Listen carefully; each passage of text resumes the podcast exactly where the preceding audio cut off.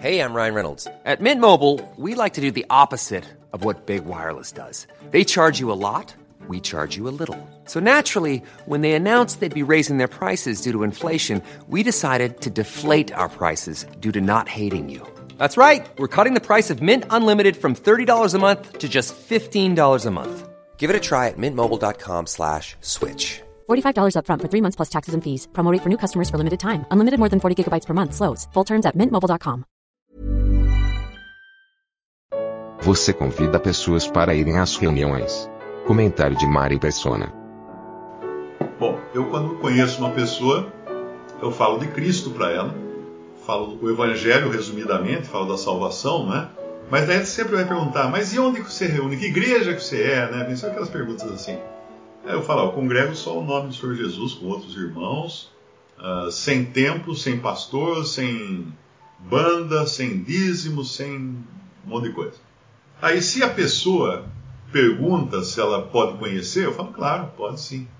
Mas eu evito chegar e convidar para a reunião, a não ser que seja uma pregação do Evangelho. Porque nós temos, uh, nem toda assembleia faz pregação do Evangelho, né? Mas em Limeira, como a gente tem um local que é público, uh, quando é reunião em casa é mais difícil, porque você vai abrir para desconhecidos entrarem lá, para uh, é mais complicado. Mas como é um lugar público, uh, tendo uma reunião de pregação do Evangelho, eu, eu costumo convidar para essa pregação, que não é uma reunião da Assembleia, é uma pregação do, do, do Evangelho. E, e, muita gente, é interessante, tem muita gente que vai e gosta, e depois só volta na pregação do Evangelho, porque acha que é mais fácil de entender, né? Porque é uma pessoa só falando, e, e geralmente é alguém que não tem habilidade nenhuma com a Bíblia. Eu, inclusive, quando prego o Evangelho, numa pregação do evangelho pública, eu, eu faço o seguinte: eu não peço para a pessoa abrir, eu, eu não falo assim, vamos abrir no capítulo tal, versículo tal, porque ali na pregação do evangelho, muitas pessoas não têm habilidade com Bíblia. E às vezes tem um irmão que senta do lado e, e, e quer ajudar. Não, é para cá. E daí fica aquele negócio, a pessoa vai para lá, vai para cá, e se não tem nenhum irmão do lado, ela fica, ela fica tentando procurar. Né? Você fala Vamos abrir em, em terceira João, aí o cara começa, começa em Gênesis, virar página por página ver se acha terceira João. Então, isso que acontece, enquanto ele está fazendo isso, ele não está prestando atenção. Então, quando eu vou pregar o Evangelho, a pregação do Evangelho eu preparo, né? Eu preparo uns tópicos no papel e, e os versículos já no papel. Eu nem, nem leio na Bíblia o versículo, eu já abro, já leio os que eu copiei para o papel, que é mais rápido. E eu leio o versículo e falo assim, ah, como diz lá, capítulo tal, versículo tal, blá, blá, blá, blá, blá, blá, blá, uh, e já fala o versículo direto. Então a pessoa fica só com a atenção grudada, ela não vai ficar distraída virando página de Bíblia. Porque ela escutou, a, é a Bíblia, né? Falou, você falou da palavra de Deus, ela escutou. Então eu convido só para a, o Evangelho. Só não. Se a pessoa quiser ir nas outras reuniões, eu falo, tem outras reuniões também, assim, assim, assim. Agora, quando você, uh, a pessoa quer ir numa ceia do Senhor, é muito importante você já antes conversar com ela. Falar, a ceia é assim, só participam do pão e do vinho uh, aqueles que estão em comunhão à mesa do Senhor, que foram recebidos a comunhão, que pediram o seu lugar e tal, né? Então qualquer pessoa pode assistir, mas não pode participar do pão e do vinho, e nem da coleta. Eu até nessa hora até brinco, tá vendo? Ó? É muito melhor, né? Porque nessas igrejas que vai por aí, o cara quer que você participe da coleta. A coleta é o mais importante, né? Então eu deixo claro, você não vai participar da coleta, porque às vezes chega um desavisado, que eu não, não convidei, ou algum outro irmão convidou, e eu vejo que na hora da coleta, o cara começa a olhar em volta, daí já tira a carteira, aí eu levanto e vou lá e falo assim, ó, não precisa, não precisa, depois da reunião eu explico para você. tem que deixar, tem que interromper ele, né? Porque tem um princípio para isso, nós temos um princípio bíblico para isso, que está lá em 3 João. Olha, eu falei em 3 João, vocês vão conseguir abrir em 3 João ou eu vou ter que citar o versículo aqui? Ó. Uh, ah, não, será que é 3 João? É, 3 João, versículo, capítulo 1, só tem um capítulo, versículo 5. Amado, procedes fielmente em tudo o que fazes para com os irmãos e para com os estranhos, que em presença, que em presença da igreja testificaram do teu amor aos quais, se conduzires como é digno para com Deus, bem farás. Porque pelo seu nome saíram, saíram da onde? Saíram do mundo. Nada tomando dos gentios. Nada tomando dos gentios, ou seja, não pedindo dinheiro de gentil nenhum. Então isso é um exemplo para nós também, que a igreja, a assembleia, não deve pedir dinheiro, não deve pedir. E nem o irmão que está na obra do Senhor deve pedir também. Nós temos muitos irmãos que trabalham na obra do Senhor, então, eventualmente, a Assembleia ajuda esses irmãos, né, outros irmãos que eventualmente trabalhem esporadicamente, os que vêm de fora também, mas então esse, eles nunca pedem, eles nunca pedem. São os irmãos que têm que sentir no coração, o Senhor tem que, para mandar alguém, para ajudar alguém na obra, a obra é do Senhor. A seara é do Senhor. Né? Rogai, pois, ao, ao Senhor da seara que mande os trabalhadores para a seara. Então, do mesmo modo como nenhuma assembleia uh, manda os irmãos, assim, ó, agora você vai pregar lá na África. Não, não tem isso. É o Senhor da seara que manda. E é o Senhor da seara que sustenta. Se o cara fala, sentir no coração que ele tem que ir para a África pregar o Evangelho, não adianta ele chegar para os irmãos e falar assim, ó, irmãos, eu estou indo para a África pregar o Evangelho, vocês não querem fazer uma vaquinha aí e tal, dar uma ajuda? Não, tá errado. Peça para o senhor da seara. Peça para o seu patrão, não, não para os irmãos. Aqui somos, somos, todos servos. O Senhor é só um. Então, uh, voltando ao que eu estava dizendo, não tem coleta, não, não participa da coleta o visitante, né? E eu costumo dizer também que não, não fale durante as reuniões. Porque muita gente, principalmente quando é reunião, reunião em casa, um visitante, mesmo crente, às vezes sincero, né? Ele não está ali para atrapalhar nada ele pode achar que é um debate, que é como uma sala de, de visitas, cada um dá sua opinião. Mas não é, a gente sabe que não é. Agora, por que não deixar? Ele falou que ele é crente, ele falou que crê no Senhor Jesus. Se nós estivéssemos 100 anos atrás, aí talvez não tivesse tanto problema como tem hoje. Porque hoje é um festival de má doutrina que você nunca sabe o que o cara vai falar. E depois que ele falou, já contaminou. Não tem como voltar a fita, né? não tem como tirar. Fala assim, opa, ele falou bobagem aí. Corta esse pedaço. Não, agora já todo mundo já escutou. Uma, uma doutrina. Não é? Então eu gosto de aplicar o princípio que tem em Timóteo, quando fala dos. Uh, fala aqui dos, dos bispos, né, ou anciãos, da qualificação que eles têm que ter, mas também fala depois dos diáconos, no versículo. Uh, ah, é dos bispos, é, dos bispos capítulo 3 de 1 Timóteo vai falar dos diáconos no versículo 8. Da mesma sorte, os diáconos sejam honestos, não de língua dobre, não dados a muito vinho, não cobiçosos, torpe ganância. Antes falou dos bispos. Os bispos são os que administram, ou são os anciãos, né? São os, vamos chamar assim, os administradores das questões espirituais e do bem-estar espiritual da Assembleia são os anciãos. Nós não temos mais anciãos apontados ou eleitos, porque isso era feito pelos apóstolos, mas nós temos anciãos reconhecidos, que são irmãos que já têm uma certa experiência no Senhor e sentem, se sentem na obrigação de, de correr atrás das coisas, de, de ajudar, fazer, cuidar, falar, aquele irmão está passando necessidade e tal. Então eles cuidam da, do bem-estar da Assembleia. São como são como o zelador de um prédio, o síndico de um prédio, de um condomínio, né? E você tem os diáconos que cuidam da parte material da Assembleia. Então, essas duas classes de pessoas.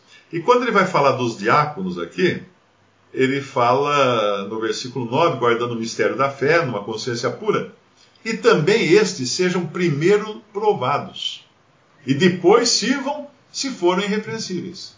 Então não é qualquer um também mesmo que ele vá, ser, vá, vá cuidar apenas das coisas materiais da Assembleia, ele precisa ser experimentado. Ele precisa ser uma pessoa idônea. Então, mais ainda se a, se a pessoa vai cuidar da, das coisas espirituais da Assembleia. Então, uma pessoa que vai ministrar, ele tem que ser conhecido, ele tem que ser provado, ele tem que ter crescido na fé no meio dos irmãos, para saberem qual é o jeito dele, a índole dele, né? o que ele fala, o que ele não fala, para não ter surpresas. Então, se entra um estranho falando, não, eu sou crente, eu sou crente. Ó, o negócio é o seguinte, tem que guardar a lei, viu? Se não guardar a lei, não vai, não vai ser salvo. Pronto. Aí o que você vai fazer com um cara desse? Eu até pus um, eu pus um vídeo hoje e eu contei uma história que aconteceu comigo. Eu fui pregar num povoado no interior de Goiás. E eu cheguei lá, não conhecia ninguém. Fui com o Fusquinha, tinha que chegar lá, tinha que atravessar rio, tinha uma aventura. Para chegar, tem que pôr corrente nas rodas, né? E aí eu acabei alugando um salãozinho lá, uns quatro paredes, coberto com zinco. E todo sábado eu ia lá com a minha esposa e a gente pregava o evangelho. Ela falava com as, falava com as crianças, eu pregava o evangelho. E o Lemão foi lá, acho que uma, uma ou duas vezes. O Beto aqui de Limeira, o Joãozinho de Limeira também. Chegaram aí conhecer esse, esse salãozinho do, dos sábados. Fiz uns bancos de madeira tal para ele. E, e a, mas a primeira vez que eu fui nesse povoado, eu não conhecia ninguém, aí perguntei se tinha algum crente por ali, se o pessoal conhecia. Ah, tem lá o fulano é crente. Tá, pai, então vamos lá. Conversei com o cara, ele foi, falou que era crente. Eu falei, ó, oh, eu queria pregar o evangelho, tem um lugar aí, você acha que é bom? Ah, vamos lá na minha casa, tem um lugar grande na frente. E eu já vou aí pela rua convidando as pessoas. Aí fomos, né, embaixo de uma árvore, lá todo mundo. Preguei o evangelho. Quando eu terminei de pregar o evangelho da graça de Deus, você crê no Senhor Jesus para ser salvo? Ele falou assim: Mas não basta só crer, não. Tem que guardar os dez mandamentos. aí, aí, tomei um banho né, de água fria. Nem, nem, nem falei mais nada, deixei quieto, nem tentei consertar. Né? Até no vídeo que eu pus no ar hoje, quando chega nesse ponto, eu, eu conto que ele falou isso, eu, eu coloquei um vídeo pequenininho assim, de um cara levando um balde d'água na cabeça, né? Tchau! Porque foi, foi, como eu me senti, né?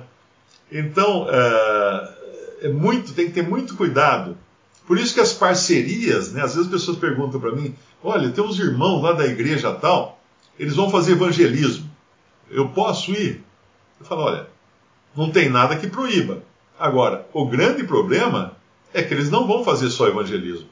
Eles vão também buscar membros para a igreja deles. Como é que você vai fazer? E você vai estar associado com a religião deles. Quem olhar para você vai achar que você e eles são a mesma coisa. Não no sentido de serem cristãos os dois, mas no sentido de serem. Uh, seguirem o pastor Fulano, dar dinheiro, pedir dinheiro, aquela coisa toda. Então, ore ao Senhor para saber disso. Se, se deve ou não. não é? Porque nós não temos uma lista pode e não pode. Não é assim que funciona a vida de fé do cristão, não é? Então, é, é isso. É, na questão da reunião, sempre avisar como é antes, para a pessoa não, não, se sentir desconfortável, ou até não ser tolhida na hora. Não, não, por favor, fica quieto aí. Não, aí fica complicado, né? Porque às vezes a pessoa vai na reunião, não sabe, já teve casos, né? Teve um casal em Limeira que começou as reuniões e ninguém avisou eles. Aí no meio de uma reunião o cara abre a Bíblia e começa a ministrar, né? Aí ele, ninguém interrompeu ele, ele falou algumas palavras tal. Depois acabou a reunião, eu falei assim, olha, aqui a gente tem esse costume de primeiro os irmãos conhecerem a pessoa tal. Acho que depois disso foi uma vez ou duas, só nunca mais apareceu. Então, porque a pessoa fica melindrada também, né? Então é falha nossa de não ter instruído antes. Agora, o problema de convidar pessoas para reunião, é, porque na maioria das vezes não tem uma pregação do Evangelho, são reuniões de oração, reunião de Ministério da Palavra, é, reunião de, de partimento do pão, é, é a pessoa achar que está convidando para ir numa igreja. Ah, lá é uma benção, a igreja lá é uma benção. Isso é perigoso também, porque se ela precisa do Evangelho, fale o Evangelho para ela. Ah, mas se eu for uma irmã, né? se for uma irmã Convide um irmão para falar para essa pessoa. Marque um, marque um encontro, marque uma hora. Ó, vamos conversar mais, tal. Pronto. Né? Uh, também não é proibido convidar para ir na reunião, mas, como eu falei, uh, explique bem como funciona para não ter surpresas depois. Basicamente é isso.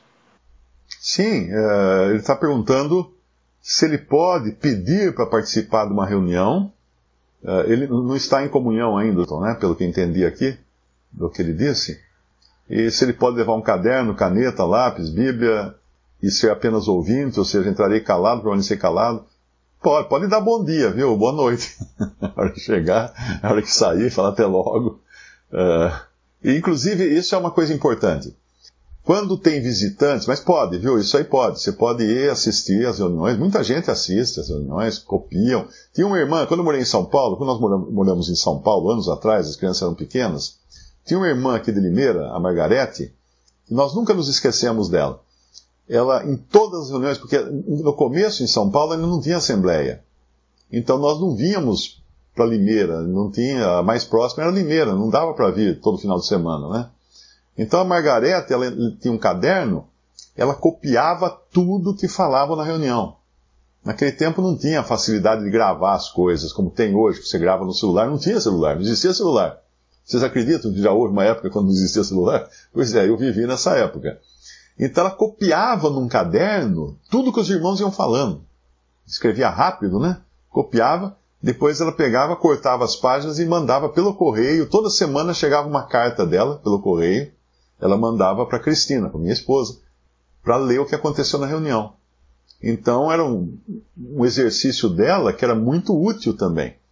Então você pode sim copiar, irmãs também podem fazer isso, né? Aliás, quando você vê o número de literatura que existe de irmãos do século XIX, ah, você pode perguntar como é que eles escreveram tanto? Eles não escreveram tanto. Eles falaram tanto. Porque muito daquilo eram reuniões que irmãs copiavam e elas copiavam, elas combinavam entre si, né?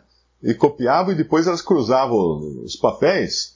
O que, o que uma não, não pegou, a outra pegou, juntava tudo, corrigia, revisava, dava por mão, dar uma revisada e depois isso era transformado em livros. Então não existia gravador, o gravador eram as irmãs que, que faziam esse trabalho de cópia. Agora, o uh, ah, que mais que poderia falar aqui? Ah, isso que eu ia falar. Quando termina a reunião, principalmente o lugar que tem muitas pessoas tal, e, e a gente percebe que tem um visitante. É muito comum terminarmos a reunião e irmos bater papo com os irmãos, não é? Uh, porque a gente já conhece os irmãos. E aí nós ficamos conversando com eles e deixamos o visitante lá sozinho, coitado. Ele não tem nem o que fazer, ele fica com a mão no bolso lá, não tem o que fazer. Então é muito importante ficar percebendo se existem visitantes. Sempre acabou a reunião, olha em volta, opa, pera, deixa eu ir lá. Ah, você entendeu o que foi falado, o que, que você achou e tá, tá, tá. Puxa a conversa, porque é uma hora que você pode ajudá-lo também.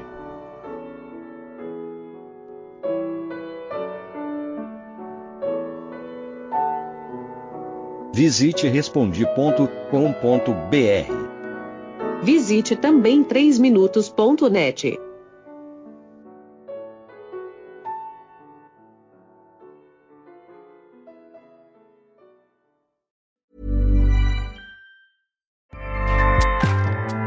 ACAST powers the world's best podcasts. Here's a show that we recommend.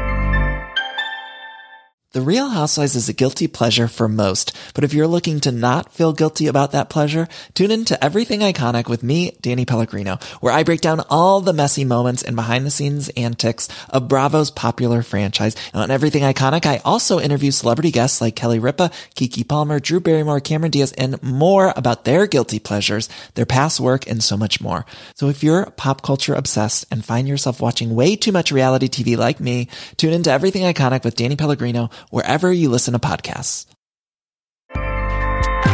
ACAST helps creators launch, grow, and monetize their podcasts everywhere.